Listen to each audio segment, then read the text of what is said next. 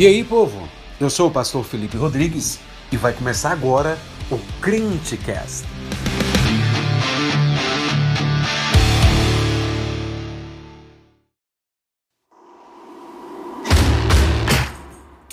Fala, jovem, beleza? Passando aqui para te deixar alguns recados. Primeiro de tudo, siga o Crentecast no Instagram, arroba o Crentecast. Siga a gente também aí no Spotify. E não esquece de seguir o nosso pastor Felipe Rodrigues aí no Instagram, arroba Felipe Rodrigues PR. Fique agora com o sermão de domingo, resposta de Jesus sobre o fim dos tempos, o juízo sobre Jerusalém. Segura essa aí, crente!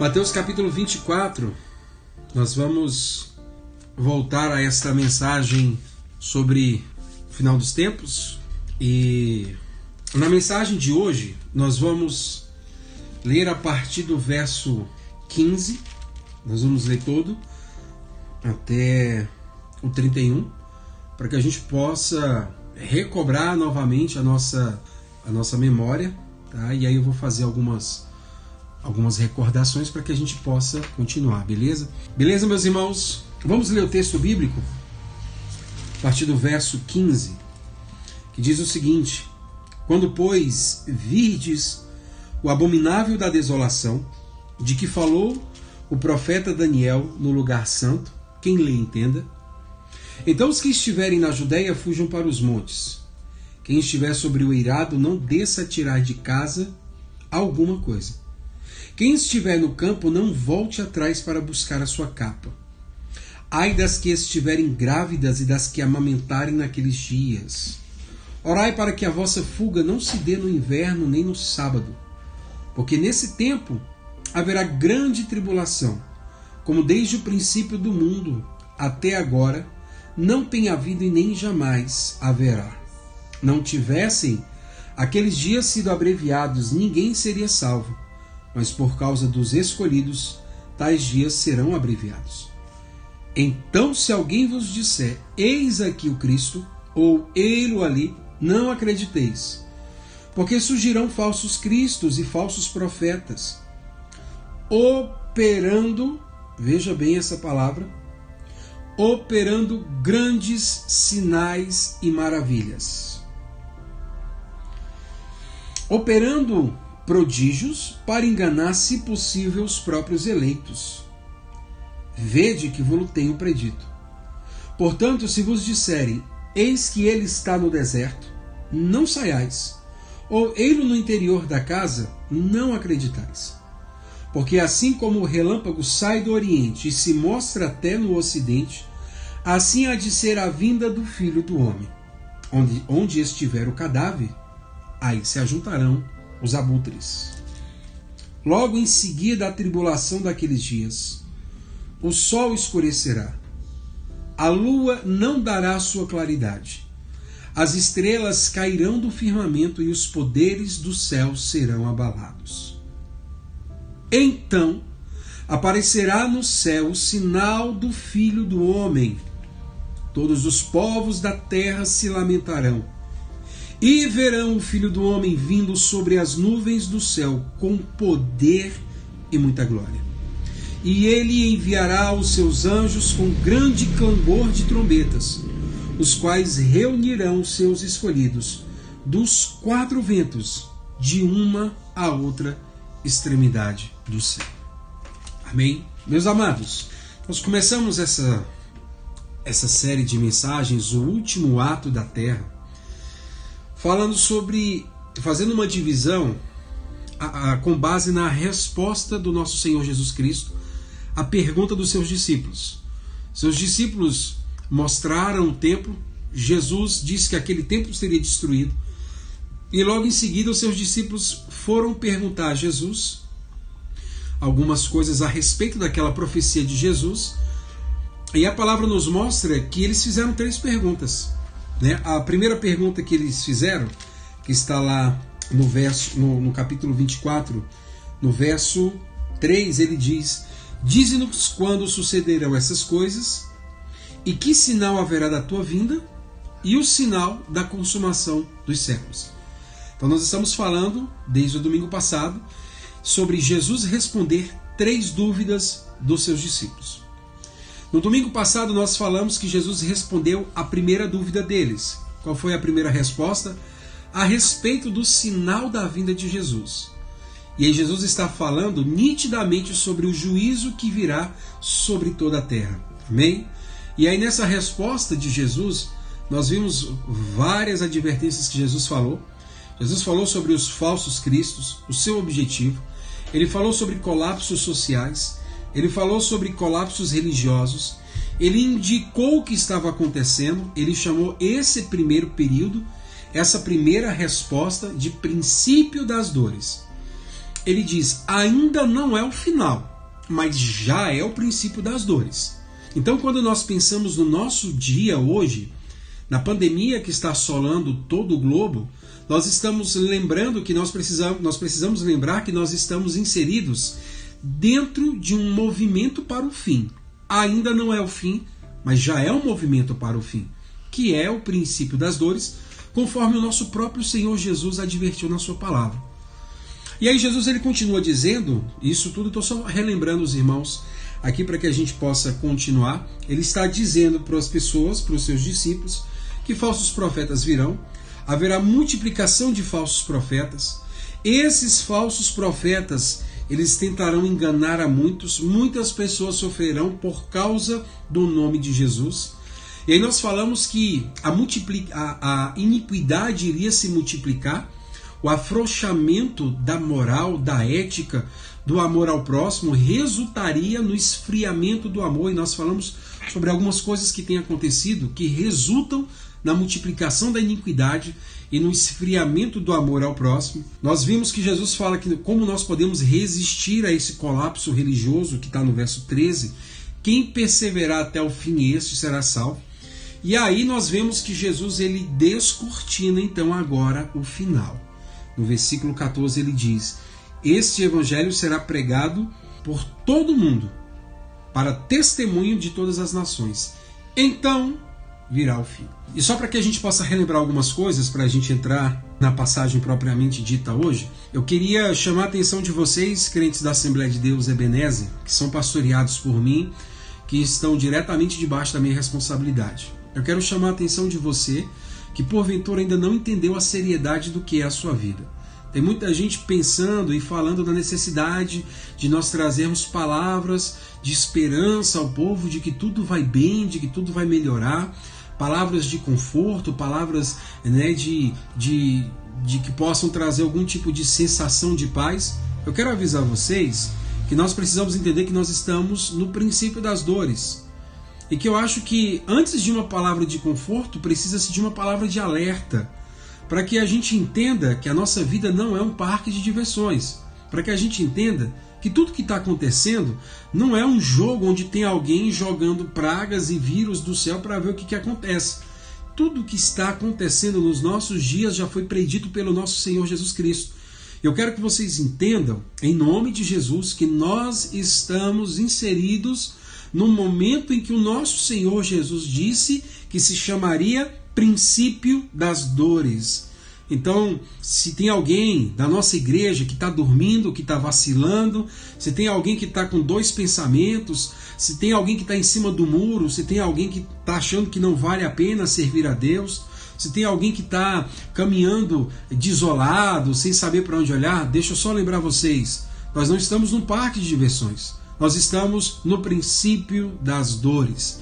Esse é o momento que o povo de Deus observa os sinais distingue os sinais e toma uma postura. Nós não podemos simplesmente ficar sentados sendo alimentados pela notícia que nos chega através da televisão. Há uma notícia maior, essa notícia está nas nossas mãos. Essa notícia é a própria palavra de Deus, é a própria boca do Cristo falando em direção aos nossos corações. Por isso eu acho que nós não precisamos de muita palavra de alento, nós precisamos de palavra de alerta e o nosso Senhor Jesus está nos alertando. Nós estamos vivendo os momentos do final dos tempos. Nós estamos vivendo, como diz Jesus no versículo 8 do capítulo 24, no princípio das dores. Amém? Por isso, o princípio das dores não é o fim, eu quero que você guarde isso. O princípio das dores não é o fim, mas já é o caminho para o final. Beleza, povo de Deus? Então, agora feito esse resgate das principais ideias, nós passamos agora para a segunda resposta de Jesus. Lembre-se que os discípulos fizeram três perguntas e Jesus vai responder as três perguntas. Na primeira resposta de Jesus, ele falou sobre os sinais da vinda dele, sobre o juízo do final do mundo. Na segunda resposta de Jesus, ele vai falar sobre as coisas que acontecerão e sobre o juízo que viria sobre Jerusalém já naquele tempo, já naqueles dias, onde muitas pessoas que viram Jesus estariam passando pelo juízo que o nosso Senhor Jesus prediz. Beleza? Antes, irmãos, deixa eu só abrir um parênteses aqui para explicar algumas coisas para os irmãos. Talvez possa passar na sua cabeça o seguinte: como é que, como é que o pastor ele fala essas coisas que não estão escritas na palavra, né? Quando o pastor diz assim, olha, o que Jesus quis dizer, o que ele está tentando dizer para a gente, talvez passe na sua mente alguma curiosidade em relação a isso, né? É, de onde é que ele está tirando isso? Como é que ele pode dizer que essa foi a intenção de Jesus? Nós temos dentro da, do estudo da palavra duas ferramentas, uma é chamada hermenêutica e outra é chamada exegese. Qual é a diferença das duas? As duas elas têm diferenças, mas elas se complementam. A hermenêutica ela nos dá ferramentas para que a gente possa conhecer, por exemplo, é, é, qual é para a gente fazer interpretação do texto observando, por exemplo, contexto, contexto histórico, contexto geográfico, a gente possa entender costumes, a gente possa entender épocas, estações, a gente pode, possa entender todo o contexto de um determinado momento. A exegese é uma análise minuciosa de palavras, de termos, de expressões, para que a gente possa extrair o sentido real de algum texto bíblico. Então nós precisamos lembrar que a palavra, o Novo Testamento, foi escrito em grego. Existem palavras gregas que têm mais de um significado e muitas vezes a interpretação e a correta interpretação de um texto bíblico está no significado no seu original, tá ok? Então o que, que acontece, irmãos? Nós temos homens que foram chamados por Deus simplesmente para. Eu falo simplesmente, não é simples, tá? Mas para poder estudar a palavra, para fazer exatamente isso para se aprofundar na hermenêutica, se aprofundar na exegese e, por exemplo, escrever livros como esse. Por exemplo, esse aqui não é um livro simples para você ler e você falar, olha como Jesus me ama, né? Esse livro, por exemplo, é um trabalho de alguém que foi chamado por Deus para estudar muito, para aprender a extrair o sentido do que Jesus está querendo dizer. E eu fui chamado não para estar no banco de uma academia, mas para estar diante da igreja, pregando isso para os irmãos, através de um trabalho de um outro homem de Deus que estudou para que a gente pudesse ter esse conhecimento, tá? Então deixa eu dar, por exemplo, um exemplo para vocês. Imagine que alguém escreveu, que a irmã Rosa, irmã Rosa que está aí conosco, Pai do Senhor, irmã Rosa, alguém escreveu que a irmã Rosa falou assim para Rosângela, que também está aí. Rosângela, eu vou te amaciar no cinto. Beleza? Imagina que alguém escreveu que a irmã Rosa falou que ia amaciar Rosângela no cinto. Digamos que esse bilhete ficou guardado e foi achado mil anos daqui para frente. E alguém mil anos à frente vai pegar esse bilhete e vai falar assim: rapaz, teve uma mulher aqui que disse que ia amaciar uma pessoa no cinto. O que ela está querendo dizer com isso? Que ela está querendo falar? O que, que significa amaciar uma pessoa no ciclo? Então alguém vai fazer um estudo usando a hermenêutica, usando a exegese, para determinar o seguinte: bem, isso foi escrito há mil anos atrás. Há mil anos atrás a sociedade era assim, era composta desse jeito, esse era o pensamento da sociedade, era assim que os pais se relacionavam com os filhos, era assim que os filhos se relacionavam com os pais, etc, etc, etc. Beleza? E aí a pessoa vai avançar nos estudos dizendo o seguinte: bem, essa palavra foi dita de uma mãe para uma filha. Elas moravam na mesma casa. E dentro da mesma casa elas tinham um relacionamento. Beleza? Beleza. E essa expressão amaciar Rosângela no cinto? Bem, a gente vê que essa expressão ela era muito usada naquele tempo, principalmente por pessoas que vieram do Nordeste de um país chamado Brasil, se o Brasil já existir lá, tá? Então, era muito comum as pessoas usarem essa expressão, amaciar no cinto, dizimar de uma surra, te matar, vou te dar um cacete.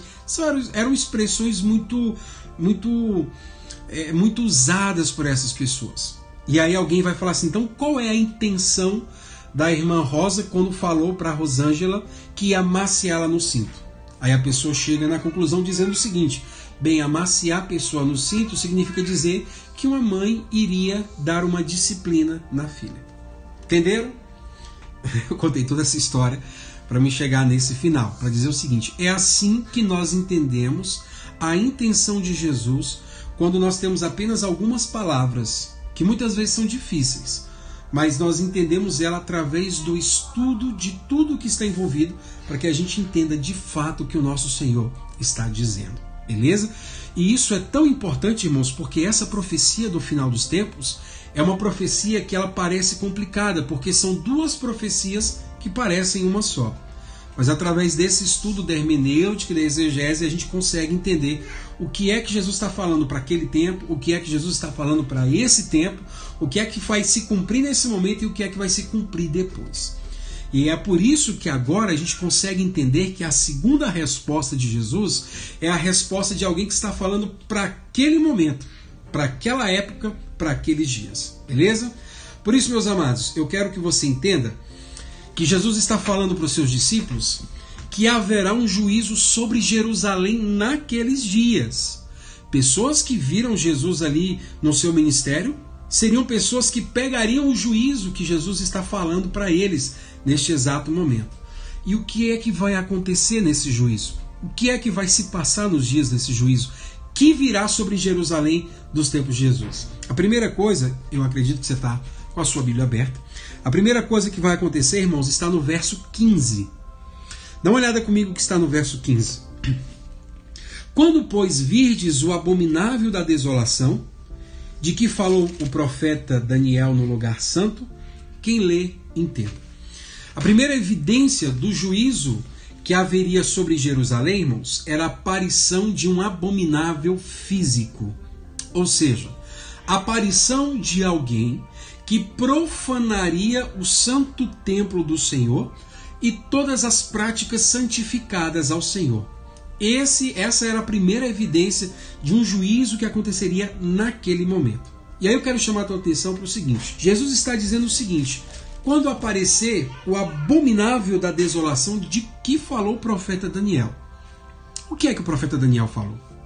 Se nós formos em Daniel capítulo 11, versículo 31, Daniel está dizendo sobre um homem que sairia com grande poder e ele profanaria o culto e o sacrifício a Deus. Eu quero trazer vocês um pouco a história para vocês entenderem as palavras do nosso Senhor. No ano de 175 a.C., apareceu um homem chamado Antíoco Epifânio. Esse homem era um líder, obviamente, ele invadiu o templo judeu e sobre o altar do Senhor, que se deveria eh, oferecer santos sacrifícios a Deus, ele ofereceu um porco. No lugar onde era para ter é, o sacrifício agradável a Deus, através dos, dos, dos, dos cordeiros sacrificados, esse general ele profanou a atividade espiritual dos judeus, os sacrifícios dos judeus, sacrificando um porco em cima do altar do Senhor. Antíoco Epifânio é a figura de um anticristo, de um abominável da desolação. Quando nós falamos de anticristo, irmãos, nós estamos falando de todo, toda pessoa ou todo sistema que se opõe, que é contrário ao governo de Cristo. Por isso Daniel profetizou sobre a aparição desse homem. E esse homem de fato apareceu em 175 a.C. Ele entrou no santo templo, entrou no altar da adoração, no santo dos santos, e cortou um porco e ofereceu sangue de porco, um animal imundo, para os judeus, em cima daquele altar. Esse homem apareceu. E aí, Jesus, pegando a profecia de Daniel, Jesus vai explicar a profecia de Daniel. Ele vai dizer o seguinte: vocês lembram que Daniel disse que apareceria um homem, um abominável da desola desolação? E esse homem apareceu? Sim, lembramos. Pois é, eu digo para vocês: vai aparecer outro vai vir outro abominável da desolação. E quando vocês verem o abominável da desolação, lembrem-se de Daniel e do que aquele homem fez na profecia de Daniel. Aquele homem entrou no santo templo do Senhor e profanou o altar do sacrifício de Deus, trazendo um animal imundo para ser sacrificado. Então, olha o que Jesus está dizendo, irmãos. Ele está dizendo no verso 15 que aquilo que aconteceu 180 anos antes dele ia acontecer de novo, naqueles dias, naquele momento. Por isso ele está dizendo: quando vocês virem o abominável da desolação do qual o profeta Daniel falou no santo lugar, ele diz: quem lê entenda, ou seja, faça a análise de quem era e tentem lembrar do que aconteceu para que vocês entendam o que eu vou falar. Ele está dizendo: vai acontecer de novo. Do que é que nós estamos falando? No ano 70, irmãos, depois de Cristo, o general romano Tito ele invade Jerusalém. Jerusalém já estava muito revoltosa, não estava aceitando o domínio de Roma sobre eles. Já havia vários focos de rebeldia que acontecia ali em Jerusalém. E aí o Império Romano tem duas formas de, de resolver rebeldia, né? de pacificar uma cidade ou pela paz romana ou pela espada de Roma. É quase o lema do Pablo Escobar: plata ou plombo, né? ou, ou dinheiro ou chumbo. Então eles tinham uma, uma, uma política de paz, mas se o povo não aceitasse a paz, era a espada. Como a nação de Jerusalém estava muito rebelde, o Império Romano mandou o general Tito no ano de 70 depois de Cristo. O general Tito entrou em Jerusalém e ali ele promoveu uma grande carnificina em Jerusalém. E aí o que, que tem a ver o general Tito com o que Jesus falou? Porque todo romano tinha o seu imperador como Deus. E o general Tito ele entra em Jerusalém com os estandardes do imperador romano, que era um deus adorado por todos os romanos. E eles entram, irmãos, novamente no santo templo do Senhor. Eles entram no templo do povo judeu com essas imagens do imperador de Roma. E eles acabam com todo o templo. Eles destroem o templo, eles profanam o templo do Senhor novamente. O que, que Jesus está mostrando para aquele povo? Aconteceu lá atrás, vai acontecer de novo. E de fato aconteceu. Aquele general romano, ele era um tipo de anticristo, ele era o abominável da desolação. E ele vem com os seus as suas imagens de idolatria e profana o templo do Senhor, profana o templo dos judeus. E foi grande a, de, a devassidão sobre aquela cidade, sobre a nação de Israel. Só para os irmãos terem uma ideia, conta-se a história, e os historiadores da igreja, eles contam essa história, de que o templo de Jerusalém era um templo revestido de ouro. E quando o general Tito chegou, ele tacou fogo no templo. E o que acontece? Começou a cair as paredes, né? E aquele ouro derretido, ele começou a entrar e a escorrer pelos blocos de areia, pelos blocos de, de, tijolo, né? E no encontro daqueles blocos, aquele ouro foi endurecendo. E o general Tito deu a ordem para que retirasse todo o ouro do templo de Jerusalém que, que os soldados fizeram? Para que eles pudessem arrancar aquele ouro daquele templo, eles tinham que quebrar os seus blocos, eles tinham que desfazer os blocos. Para que eles pudessem desfazer os blocos, era como se eles tivessem que deitar todo o templo no chão para poder arrancar o ouro. Quero lembrar vocês que nosso Senhor Jesus diz que não ficaria pedra sobre pedra. Quando os soldados romanos foram retirar o ouro daqueles blocos, não ficou pedra sobre pedra. Por isso, irmãos, a evidência de um abominável aconteceria novamente, mas aconteceria ali para Israel. Só que veja, irmãos, a veracidade da profecia de Jesus. Ele disse que aconteceu e que aconteceria novamente, e de fato aconteceu. Então a gente pode tirar daí que Jesus ele não brinca quando ele dá uma profecia. Jesus ele não inventa uma história quando ele traz uma profecia. Ele está falando de coisas que verdadeiramente irão acontecer. A segunda coisa, irmãos, que nós temos é o alerta de Jesus para aquele momento. Lembre-se, Jesus está respondendo os discípulos. E os discípulos estão falando: quando é que vão acontecer essas coisas? Ele diz: primeiro, vai aparecer o abominável da desolação. O general romano apareceu e realmente fez um estardalhaço, acabou com aquela nação. Qual é a segunda coisa? Jesus começa a alertar então eles para que eles tomem providência para quando isso acontecesse. Venham comigo para o texto bíblico. Jesus diz no verso 16: Então os que estiverem na Judeia fujam para os montes.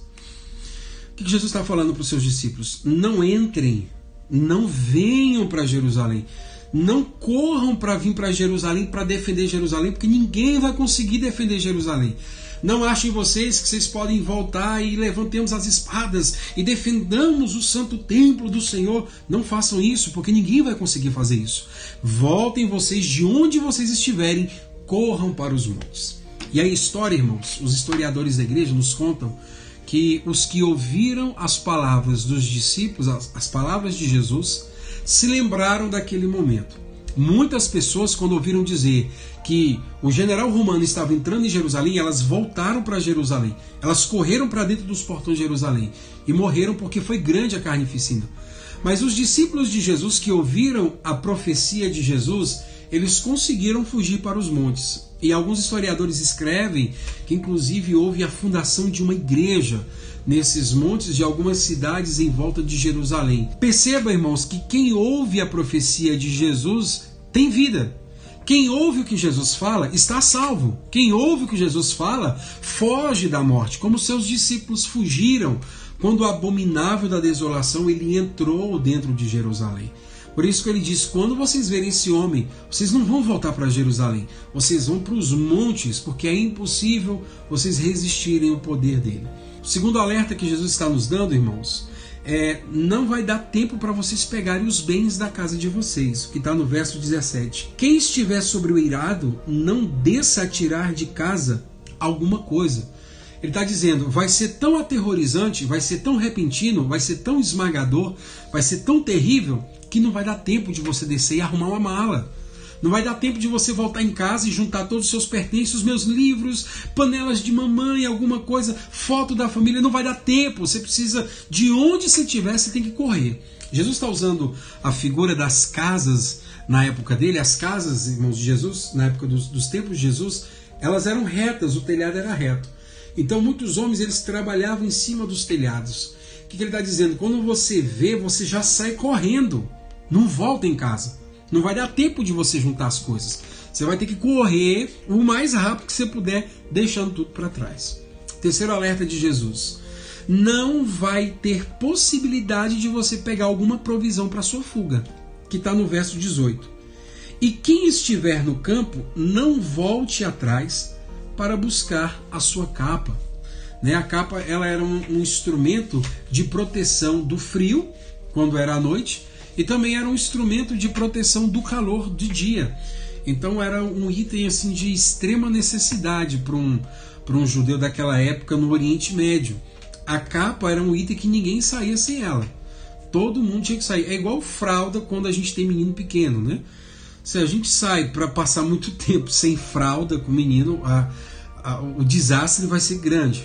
A capa era um item de primeira necessidade dos judeus. E ele diz: quando acontecer essas coisas, não vai dar tempo de você voltar e buscar provisão, não. Você vai ter que correr do jeito que você tiver, para você poder fugir desse grande massacre.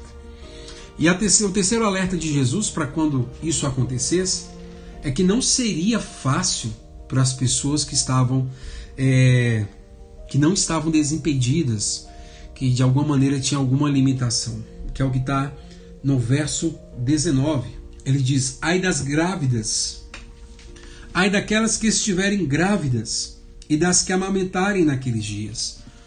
Porque seria muito difícil uma fuga de, de mulheres que estivessem com a barriga enorme, das que tivessem amamentando, tivessem ainda em naqueles dias ali depois do parto, com criança pequena, como é que corre com crianças pequenas. E é engraçado quando as pessoas não entendem as profecias de Jesus, elas, elas criam teorias das mais absurdas. Por exemplo, tem pessoas que usam essa passagem para dizer que Jesus está condenando o fato de mulheres engravidarem.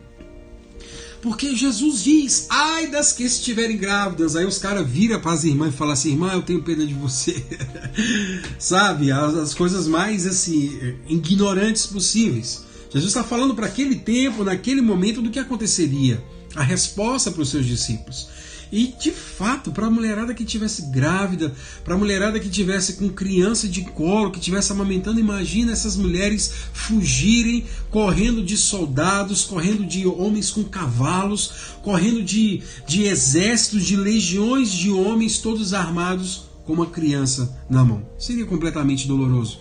Isso mostra, irmãos, como nosso Senhor estava se compadecendo daquelas mulheres naquele momento, se compadecendo de pessoas que estavam meio que desamparadas e não estariam desimpedidas no momento em que elas precisariam fugir da grande carnificina, do grande juízo que viria sobre Jerusalém.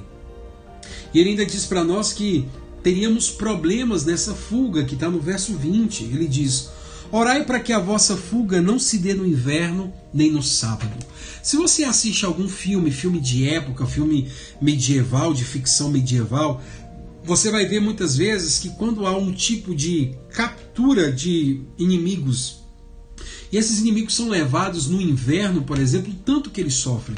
Né? Quando ele fala sobre o sábado, ele está falando sobre a dificuldade que algumas pessoas teriam de ter a ajuda de outras pessoas que eram extremamente legalistas e religiosas. Homens que observavam os preceitos do sábado nos mínimos detalhes. Então imagina você que você está fugindo do, do, do general romano e você chega na casa de um judeu extremamente legalista e diz: Você pode me ajudar porque eu estou fugindo? É, o general Tito está acabando com tudo. Ele diz: Não, porque hoje é sábado. Hoje é sábado e nós não podemos fazer nada no sábado. No sábado não se ajuda ninguém que está fugindo. Jesus diz: muitos de vocês passarão por esse problema, muitos de vocês serão problema na fuga. Preste atenção, irmãos. Esse trecho da profecia de Jesus está se aplicando diretamente aos seus dias. Então quero dizer para os irmãos que essa parte já aconteceu.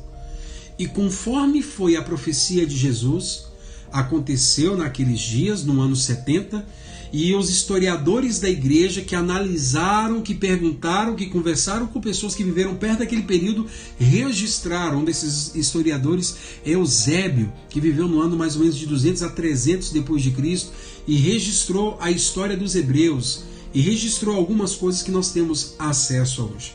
Da maneira como Cristo falou, aconteceu. Então quero fazer uma pausa nessa primeira parte da segunda resposta de Jesus para chamar a tua atenção para uma seguinte pergunta: qual é o significado desses acontecimentos? O que é que significa todas essas coisas que nós falamos? O que é que significa tudo isso que Jesus tem dito para aqueles judeus de coisas que aconteceram? Nós temos alguns significados que nós não podemos desconhecer deles. Primeiro, tudo que Jesus falar que vai acontecer, vai acontecer se você tem alguma dúvida disso, se você tem alguma dúvida de que há alguma sombra nas palavras de Jesus, você precisa urgentemente se arrepender do seu pecado e se converter.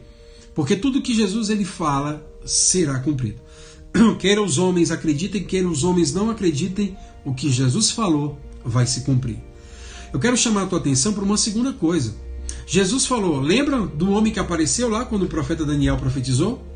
Então, vai aparecer de novo esse homem. E esse homem apareceu. Tudo que está acontecendo aqui em Jerusalém, irmãos, é um prenúncio do que vai acontecer no grande final das coisas. Vai surgir um abominável da desolação. Talvez alguns de nós vejam esse homem, talvez a gente não veja esse homem, mas vai surgir um abominável da desolação em algum tempo da nossa história novamente. Porque essa pequena história de Jesus essa pequena profecia de Jesus sobre Jerusalém, ela é um filme curto de algo que de fato vai acontecer. Essa profecia, ela mostra de algo que acontecerá no futuro. Ou seja, virá de fato uma pessoa que será considerado um anticristo e vai dificultar grandemente as coisas para o povo de Deus. Uma terceira verdade que eu quero mostrar para vocês a respeito dessa profecia de Jerusalém é que quando nós fugirmos da grande ira de Deus que será derramada sobre a face da terra, não vai dar tempo de você levar coisas preciosas e não vai dar tempo de você buscar alguma coisa para levar para o céu. Veja, quem está em cima não pode descer para buscar, quem está no campo não pode voltar para buscar. Do jeito que tiver, vai. Isso mostra como o Senhor vai nos tratar quando ele vier buscar a sua igreja. Como é que nós podemos aplicar isso, irmãos? Ora, quando Jesus vier, não vai dar tempo de você voltar para dentro da sua casa e falar para os seus parentes que eles vão para o inferno se não se converterem. Não vai dar tempo de você ligar para os seus amigos e falar: rapaz, aquele negócio de fato está acontecendo. Bora, se ajoelhe rapidão, ora rapidinho para a gente ir para o céu junto. Não vai dar tempo. Do jeito que você tiver, você vai. Se você estiver em cima do telhado, se você estiver no campo, não dá tempo de voltar e falar para sua família que Jesus é a solução da vida dela. Não vai dar tempo de você voltar e buscar alguma provisão para sua caminhada. Vai ser de repente e de repente você vai estar com o Senhor, como nós cantamos aqui. E no segundo, lá nós estaremos com o nosso Senhor. Por isso, se você tem que evangelizar, evangelize agora. Se você tem que falar do amor de Deus, fale agora. Se você tem que incomodar alguém para que ela entenda que ela precisa de Jesus na vida dela, o momento é agora. É nesse momento, como diz a palavra, o dia é hoje e é chegado o momento em de se anunciar as boas obras do Senhor. Porque quando ele vier, irmãos, quando a ira de Deus for derramada sobre a terra, não vai dar tempo de voltar em casa e pegar as coisas. Não vai dar tempo de voltar em casa e anunciar isso para ninguém. E eu vou mais além. Se você ainda não é convertido, se você tem ido para a igreja, sentado nos bancos, mas não se converteu, o momento é agora. Porque quando a ira de Deus for derramada sobre a terra, não vai dar tempo de você voltar na igreja e fazer uma aliança com o Senhor. Quando acontecer, ninguém vai escapar. Por isso, crentes, Jesus está falando para aquele povo naquele momento. E isso aconteceu de fato. Essa é a segunda resposta de Jesus. Nesse trecho, ele está respondendo aos seus discípulos, dizendo: Vocês querem saber quando acontecerão essas coisas? Vão acontecer dessa maneira. Quando esse homem aparecer, façam do jeito que eu estou dizendo. A última aplicação disso é para que a gente entenda que ouvir a voz de Jesus nos livra de todos e dos piores males. Ouvir a voz de Jesus ainda é, não é nem ainda, continuará sendo o guia da vida de todos os cristãos.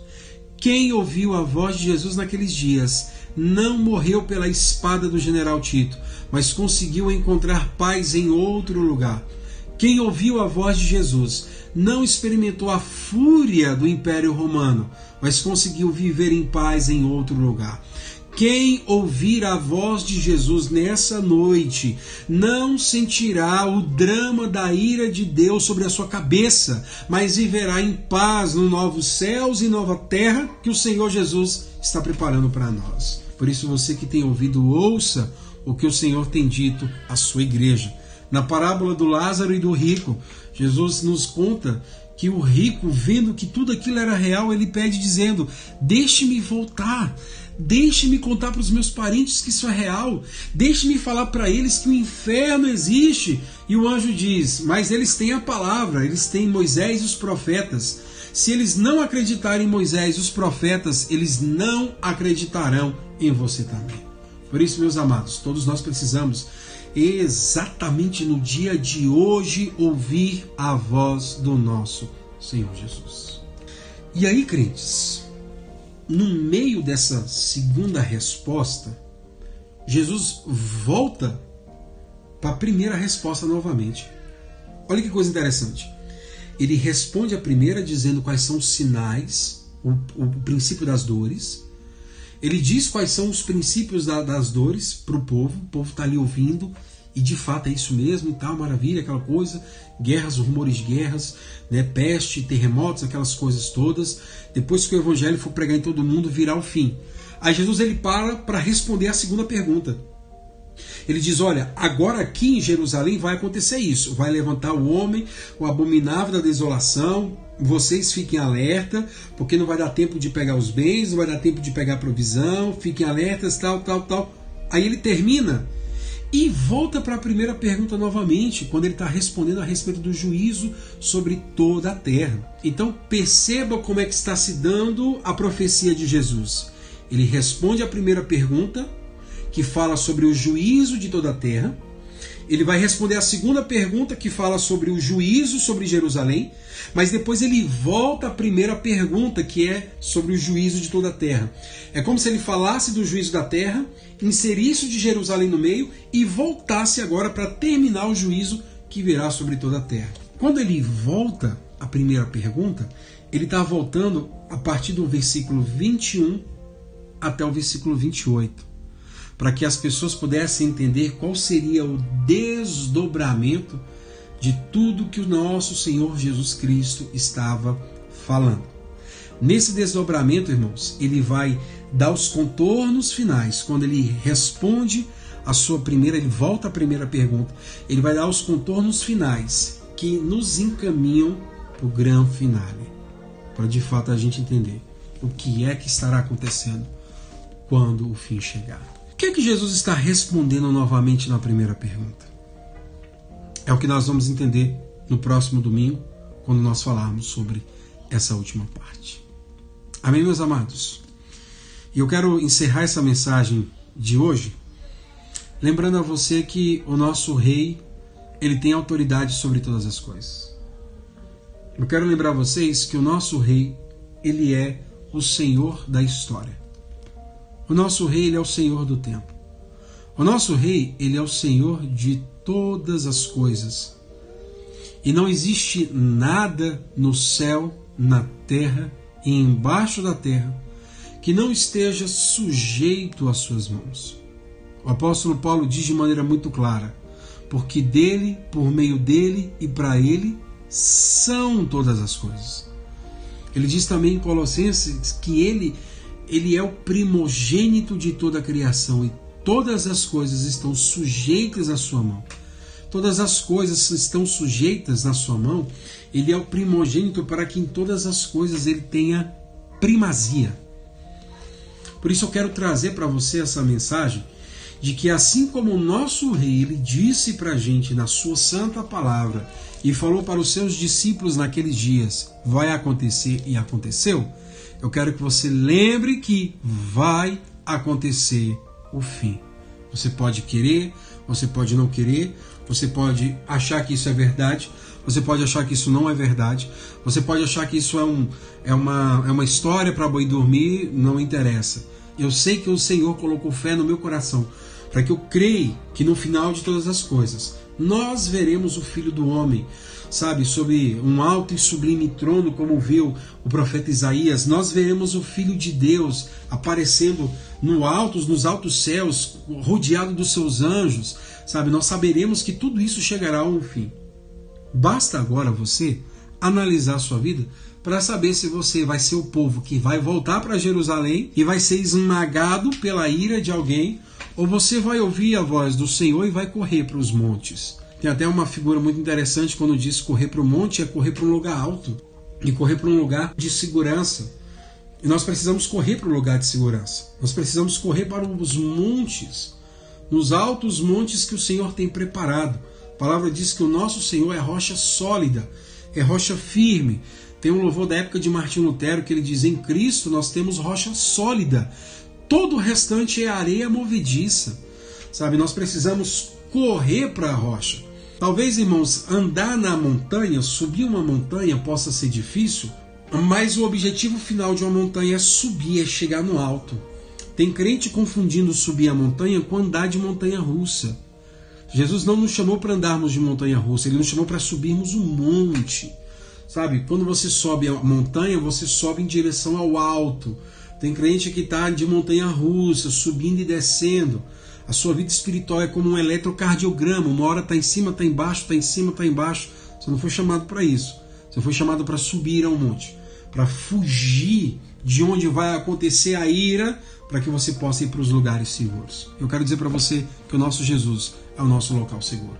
Não existe outro lugar na face da terra, não existe outro lugar nos céus e nem embaixo dos céus onde a gente possa ter segurança, se não for no nosso Cristo. Ele nos comprou para Ele, Ele nos comprou para Deus, Ele nos traz para passarmos de criatura para filhos. Não existe, irmãos, em outro lugar. Se alguém estiver me ouvindo não é cristão, escute o que eu estou dizendo para você com toda a força da minha alma. Não existe lugar de segurança fora de Cristo. Da mesma forma que Noé foi protegido do dilúvio estando dentro da arca, o cristão vai ser protegido da ira de Deus estando dentro do filho do amor de Deus. E esse filho se chama Jesus Cristo. Por isso, você que não tem Cristo na sua vida, independente do tempo de igreja que você tem, você precisa de Jesus no seu coração. Você precisa de Jesus no seu coração para que ele te coloque dentro do coração dele. Você precisa entregar a alma a Cristo e ser impactada pela, pela oferta de salvação e de redenção que há no nosso Senhor Jesus. Porque tudo isso aqui vai passar. E quando passar, quem tiver ouvido a voz de Jesus, certamente estará seguro.